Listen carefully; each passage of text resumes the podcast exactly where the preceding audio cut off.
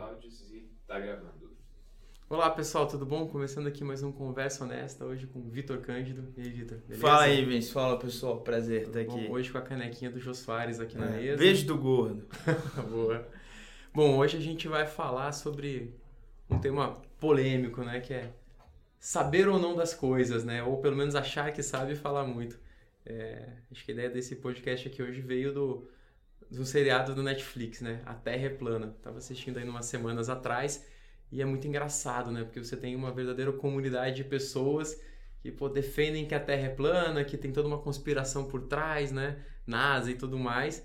E, e quando você vê os argumentos deles, à primeira vista eles são até atrativos, né? Então, assim, é um argumento fácil de entender, do tipo, olha pro horizonte e fala, olha, tá vendo? Tô vendo uma cidade lá no fundo e então por isso a Terra, a Terra não tem uma curvatura. Ou então alguma coisa de rota de avião, que são coisas assim, que você olha à primeira vista, se você não olha com muita profundidade, chama atenção, né? E, e forma uma grande comunidade atrás desse pessoal. Em algum momento do, né, da, do documentário aparece uma, uma cientista é, da Caltech falando, olha, é, a gente tem dois fenômenos aí psicológicos né, no mundo da ciência, mas que se aplica para a vida inteira, que é o síndrome do impostor, que é o cara que sabe muito e aí ele, por saber muito, ele vê que talvez eu não saiba tudo, então ele fica até com medo de verbalizar aquilo que ele sabe. E o oposto, que a pessoa que acabou de iniciar o assunto acha que sabe tudo e aí é muito verbal, convence todo mundo. E isso é o que acontece com o pessoal, os terraplanistas, acho que essa é a tradução. Mas a gente vê muito isso no mundo econômico e no mundo financeiro, né? É, pessoas que recém-convertidas ou recém-chegadas no mercado, usando uma lógica muito linear de que assim, fiz isso é, durante certo tempo, se você fizer também, você vai ficar rico. É, essa estratégia não falha. Isso aqui vai te multiplicar X vezes seu patrimônio porque eu fiz isso no passado. É, isso é extremamente temeroso, porque a gente sabe que não é assim, né? É, eu acho é, esse negócio da Terra plana é legal porque a gente vê como as pessoas entram em todos aqueles vieses cognitivos que a gente já discutiu aqui outras vezes, né? Então, uma coisa que eu gosto muito é que o pessoal da Terra plana já falou no Twitter que a, a os terraplanistas têm membros ao redor do globo. muito bom. Esse é um dos melhores que eu já ouvi dos caras.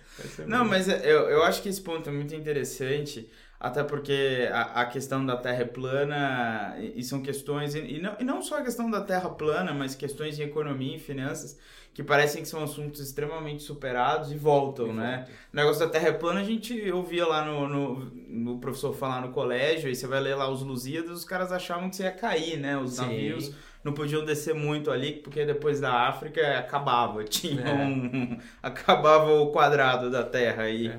E assim, então a gente não, são assuntos que a gente acha que são tão superados e não estão. Acho que em economia tem muito isso. Sim. A gente está vendo o governo hoje controlando o preço de novo. É. Acho que era um assunto que a gente já tinha superado. Verdade. Eu acho assim, tudo. Né, a, a, a questão da Terra plana chama mais atenção pelo próprio absurdo do argumento. É. Até porque o pessoal da Terra plana aluga um, um, jato Learjet que chega a 55 mil pés, você vai ver que a Terra é redonda. Sim. Você vai lá e vê que o negócio faz assim.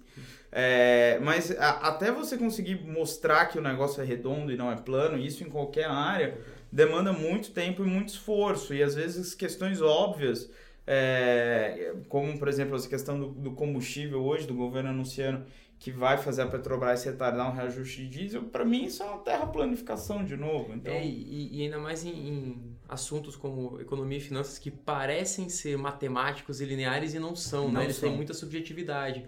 Então você acaba trazendo isso aí à tona, assuntos que parecem já superados, né? É, eu estou vendo muito agora, né, com o mercado em alta, é, voltando é, vários gurus de mercado, né? Então, assim, o pessoal agora, todo mundo tem uma estratégia infalível que funcionou nos últimos 18 meses, que a bolsa praticamente só subiu, né? Exato. E aí o cara virou guru. É, eu acho legal, tem até uma minha história no mercado, quando eu comecei, foi lá em no lado pessoal não profissional ainda, em 2003, 2004, que a bolsa só subia, né? Eu fiz um curso de análise gráfica, pô, acertava tudo, né? Caramba, comprava lá uma opção, subia 100% num dia, comecei a me achar gênio, né?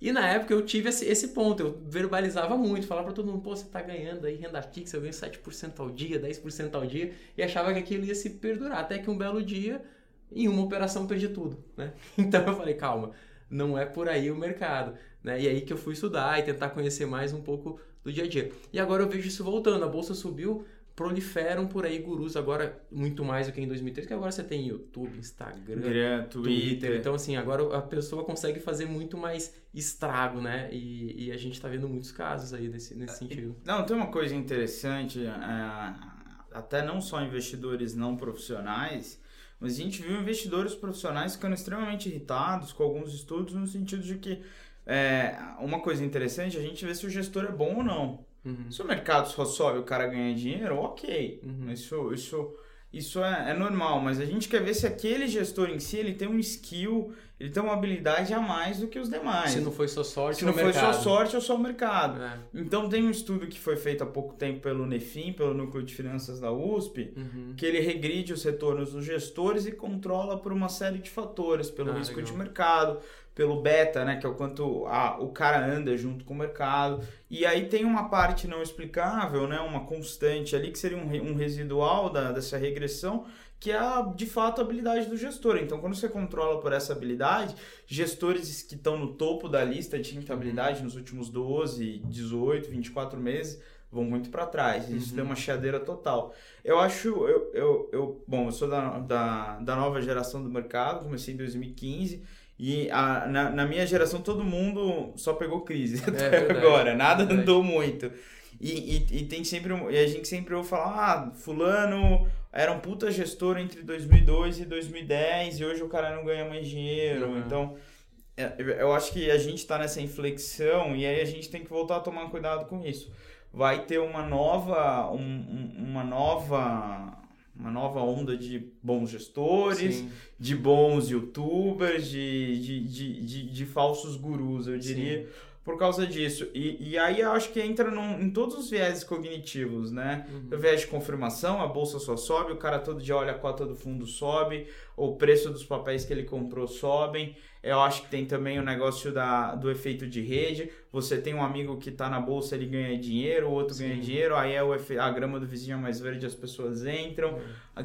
Tem esse efeito que você falou da massificação da informação, todo mundo recebe a informação sim. via Twitter, via Instagram. Então começa um, um, uma manada e é um negócio meio terra plana, assim, os argumentos é. vão, vão ficando, vão vão, ser, vão ficando por reinforcement cada vez mais forte, você entra no loop e todo mundo começa a acreditar naquilo. Isso, é. E aí justamente é isso que a gente faz aqui de tentar uh, fazer com que quem nos ouve, quem nos lê, não entre nessa, nessa coisa de ficar confirmando as informações, porque justamente a gente fala sobre tudo, né? Várias visões, a visão...